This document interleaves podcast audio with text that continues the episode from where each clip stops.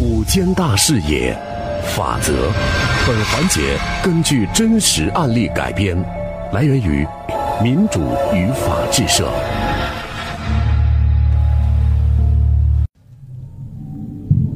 在一个派出所的门前，顾大娘突然拉住了刚出门的刑警老杨。哎，同志同志，你你等一下，我要报一个杀人案呀！您是？啊，我是顾家村人，大家都叫我顾大娘。嚯、您就是顾大娘啊？哦，您您知道我呀？啊是这样的，警察同志，这前天晚上啊，有人给我托梦，哎呀，吓死我了！我跟你说，怎么了？有一个穿着红色汗衫、深蓝色劳动裤，还有一双黄胶鞋的年轻人，他脸上都是血呀。他跟我说，他被人杀了，后来抛尸到一个荒山里。然后在那个梦里，那年轻人他就在前面走，他就让我跟着他走。哎呦，但是我就被他带到一个我我都不认识的地方，哎呀，吓死我了！哎哎哎！顾大娘，我说你们那儿那坏思想啊，还得真真的好好治理一下了啊！哎你你你咋这样说话呢，警察同志？什么意思？我跟你说的都是真话，我真做梦了。你你是警察，你知道了你还不破案，你咋给乡亲们交代呢？老杨没理顾大娘，却看法医丁忧杵在旁边。哎，老丁，嗯，你又咋了你？先别打岔。哎，顾大娘，哎，你梦到的那个人穿什么衣服？他把你带到哪儿了？哎，老丁，啊，他是村里出了名的那种能白活的人，他的话你还真信呢、我跟顾大娘说几句话，你一边待着去。你这不是瞎白活吗？这还托梦！哎呀，你知不知道前阵子我们这儿有人报人口失踪，就很符合他的描述：红色上衣，深蓝色裤子，军绿色鞋子。哦，你说的我记起来了，就是那个梅家那个富二代是吧？叫什么李问天？嗯，就跟一群狐朋狗友呢出去玩都没回去，哦，把我给急得够呛。那个，这衣服颜色倒是挺像的，但是这跟描述的可不大一样啊。走，跟着顾大娘说的，我们走一趟去看看。哎，那行走。半夜三更，刑警老杨开车在顾大娘的带领下山了。一路上，老杨看着顾大娘闭着眼睛，神神叨叨的瞎指路。过了一会儿呢，前面没路了，顾大娘感觉到车停了，这睁开眼睛一看是没路了，赶忙说哦，这是这条路到尽头了啊，咱们往上走。：“老杨跟着顾大娘深一脚浅一脚的在树林里走了好一哎，会儿停。停停停，这托梦人说就这儿，就这儿。啊，老杨用手电筒照过去，一棵树底下还真有一个土包，这个土呢明显是新鲜的。老杨回车上取来了铁锹，将土挖开，挖着挖着，一只惨白的手掉了出来。尸尸体，快点通知总部，马上叫他们来支援，快！警笛一响，附近的村民都知道了。天儿才蒙蒙亮，警戒线外就围了好几圈的村民看热闹。根据我现场勘查来分析，这名死者脑部是遭受到了剧烈撞击致死的。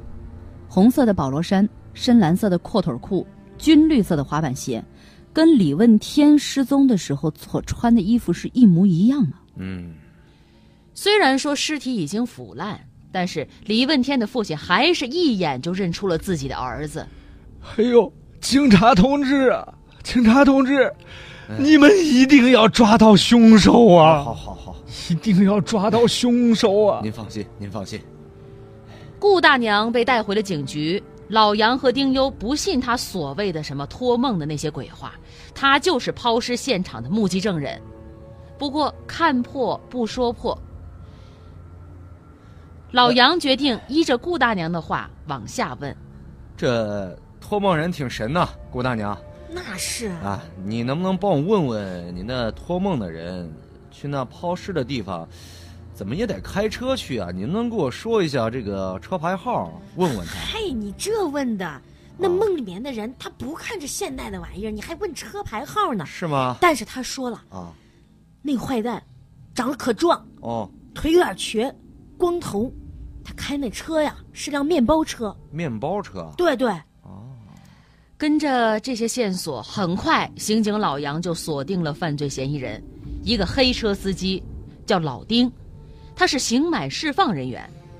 刑满释放人员普遍具有反侦查的意识，于是老杨就留了个心眼儿，没有打草惊蛇，让民警先去外围调查。果不其然呢，案发之后，老丁借口开黑车不赚钱，去了外地打工，目前没人能联系上他。老杨按照惯例对李问天的父亲进行了询问。呃，李老爷子，你能不能给我说说这个？你最后见你儿子是在什么时候？是在哪儿啊？那天晚上，他去给一个发小开单身派对，啊，后来的情况呢，我就不是很清楚了。您您再想想，嗯，我们在找儿子的时候，从他同学那儿还真了解到一个信息。嗯，这个派对呢是在省城的一个五星级豪华酒店里办的。后来，后来好像我儿子喝多酒了，就跟一个人走了。哦，当时大概是凌晨一点多吧。嗯，再后来，他那些朋友好像是去 KTV 接着唱通宵，我们一天都联系不上我儿子，着急呀、当时就报了警了。嗯，就你儿子一直比较贪玩儿，他可能是玩疯了那时候。嗯，他每次出门儿倒是都会带很多钱，你也知道，啊，我们家家境还不错，那是啊，浑身上下呢，加上衣服、首饰什么的，加上手机嗯，这些下来，可能也得十来万吧。呃，李老爷子，哎，那他一般是不是都是把钱花完了才会回来啊？一般都是这样。嗯，但是这一次，哎，一直没回来，也嗯回不来了呀。行，我知道了。没想到现在李问天的尸体在荒郊野岭被发现，身上的财物已经被洗劫一空，而老丁不知去向。老杨，啊，我们现在要不要通缉老丁？嗯不行，不行，这样的亡命徒知道自己被通缉，肯定会藏得更深。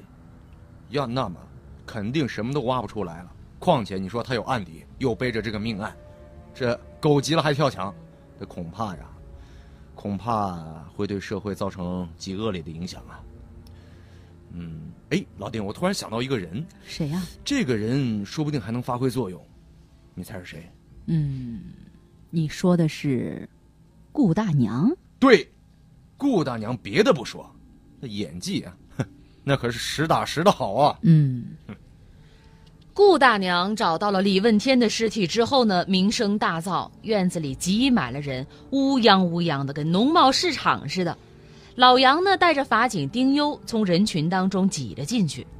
哎呦，警察大兄弟，你咋来了？啊，顾大娘啊，这有个难事儿，这个想请你帮个忙，你看行不行？哎呦，您看您客气的，警察兄弟，这啥事儿啊？有事儿您直说。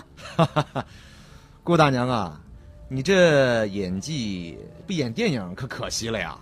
怎么说话呢，大兄弟，你注意点儿，这托梦人要怪罪你的。啊哎呀，顾大娘，你看说了半天口也渴，能喝你家一碗水吗？那那水别动，啊那那那水不能喝不能啊喝。哦啊！对，那水你别动。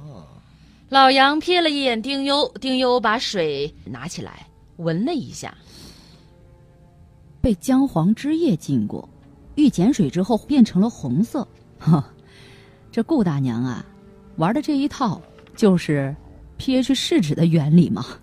嗯，老杨也没说啥，把手伸进了桌子前的米缸里，一通搅和，掏出个小铁块似的东西，扔在了桌子上，叮的一声，小东西吸到了一双铁筷子上。原来呀，是块吸铁石。没到十分钟的时间，老杨就把顾大娘的小道具全给搅了。顾大娘演技是真好啊，还在那儿哆哆嗦嗦的强撑着。哎呦，顾大娘，您这眼神儿挺好的 呀。哈这这抛尸的那天晚上，你是去偷鸡啊，还是去摸狗啊？总不会帮着上山去埋尸体吧？啊，这怎么了你？不能，你倒是说呀，顾大娘。啊哎呦，警察同志，你你看你这我啥事儿我都没干呀，没干。我我就是那天晚上睡不着，我就我就出去溜达溜达。溜达溜达，谁三更半夜会去一个没路可走的地方去溜达？您仔细想一想，我真的啥都没干呀，我顾大娘别紧张嘛，你呀、我觉得是个人才。原来呀、顾大娘偶然间目睹了老丁埋尸的过程，但是她没有直接报警说明情况，而是编造了所谓的大仙儿托梦的故事。这个时候呢，远在外地的老丁刚下火车就被警察逮捕了。哎，警察同志，别动，我我没杀人呢， 我真没杀人。别动，还狡辩！现在铁证如山，你居然还想抵赖？这顾大娘都目睹了你一切埋尸的过程。哎，我在你的面包车上也找到了这个杀人凶器，凶器上检测到的你的指纹，还有李问天的 DNA。你说吧，这到底是怎么回事？就那天嗯我跟几个朋友喝酒玩牌，然后有个女的叫娜娜，她当时玩牌的时候输了不少钱，就说找个有钱人来替她还。后来娜娜就把那个什么，是嗯找什么李李问天给骗过来了。然后呢？那我们就吓唬他呗，吓唬李问天，说是抓住他的把柄了，让他拿钱消灾。没想到他李问天富二代啊，他无法无天惯了。后来我们就打起来了，厮打过程里面，我不小心我就把他弄死了。你不小心把他给弄死了。嗯，然后呢？那我们就把他身上的手表啊、项链啊、现金呢、都取下来了，因为这小子还挺有钱的。后来开车去郊外，把他给扔了。我们也不知道当时，哎，怎么就会被这顾大娘给看见你了？们真行啊啊！你们真行啊！没过多长时间，娜娜顶不住压力到警察局自首。至此，李问天谋杀案成功告破。感谢各位的收听参与，本故事纯属虚构，如有雷同，实属巧合。电器剧场的电波直播每周一至周五十三点，回听往期节目可以下载蜻蜓 FM 客户端，搜索“电器剧场”的电波即可。